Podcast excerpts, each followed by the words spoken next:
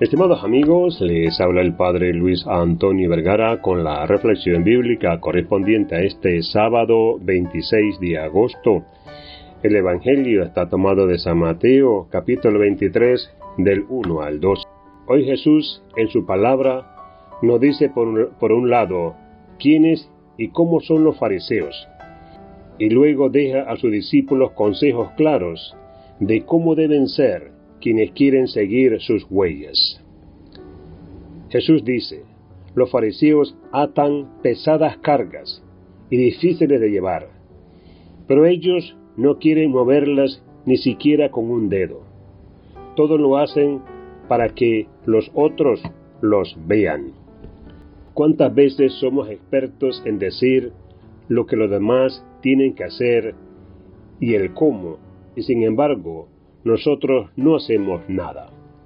¿Cuántas veces exigimos que el otro obre de tal o cual manera, sin mirarnos primero a nosotros, sin exigirnos nada? ¿Cuántas veces incluso somos cristianos solo para las selfies, para mostrarnos? Necesitamos renovarnos en Jesús, contemplando su vida y entrega, escuchando su palabra, sabiéndonos heridos, reconociéndonos necesitados de sanación.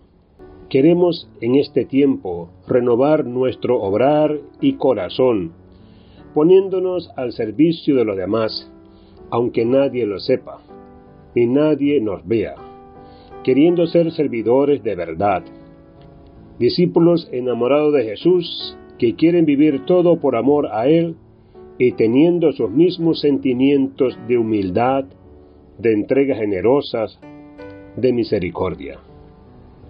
Señor, en este tiempo de gracia, queremos renovar tu amor en nosotros, haciéndonos parecidos a ti, discípulos renovados en tu amor. Por eso te pedimos que nos des un corazón semejante al tuyo, compasivo y humilde, servicial y misericordioso. Que Dios les bendiga a todos.